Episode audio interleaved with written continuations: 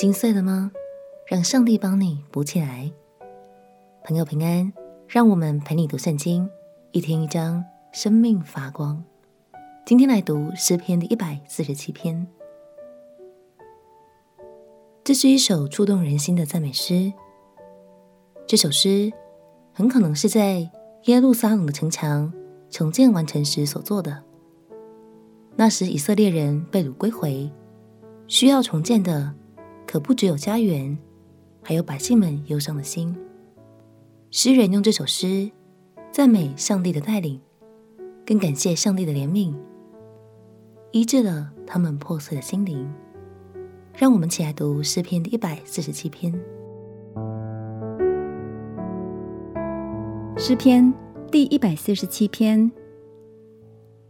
你们要赞美耶和华，因歌颂我们的神为善为美。赞美的话是合宜的。耶和华建造耶路撒冷，聚集以色列中被赶散的人。他医好伤心的人，裹好他们的伤处。他数点新秀的树木，一一称他的名。我们的主为大，最有能力，他的智慧无法测度。耶和华扶持谦卑人，将恶人倾覆于地。你们要以感谢向耶和华歌唱，用琴向我们的神歌颂。他用云遮天，为地降雨，使草生长在山上。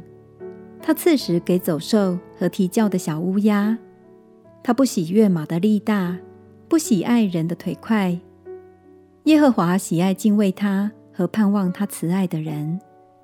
耶路撒冷啊，你要称颂耶和华；锡安哪，你要赞美你的神，因为他坚固了你的门栓，赐福给你中间的儿女。他使你境内平安。用上好的麦子使你满足。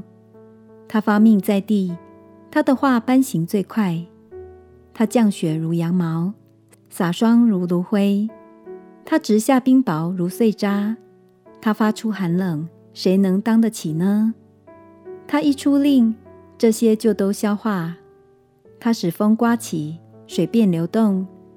他将他的道指示雅各，将他的律例典章指示以色列。别国他都没有这样带过。至于他的典章，他们向来没有知道。你们要赞美耶和华。过去很长一段时间，以色列百姓承受着战败和被掳到别国的屈辱，他们的心也逐渐消沉。虽然当初以色列是因为犯错才受到惩罚。但是神却没有完全离弃他们，反而再次带领他们振作起来。亲爱的朋友，也许你曾经跌倒失败，摔得遍体鳞伤，但相信当你呼求神，重回到他的面前，他就要以恩慈来接纳你，并且用怜悯来包扎你的伤口，更要用饶恕的恩典来爱你。我们前祷告。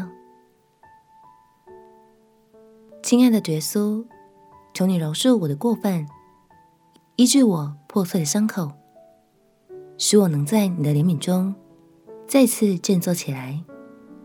祷告奉耶稣基督的圣名祈求，阿门。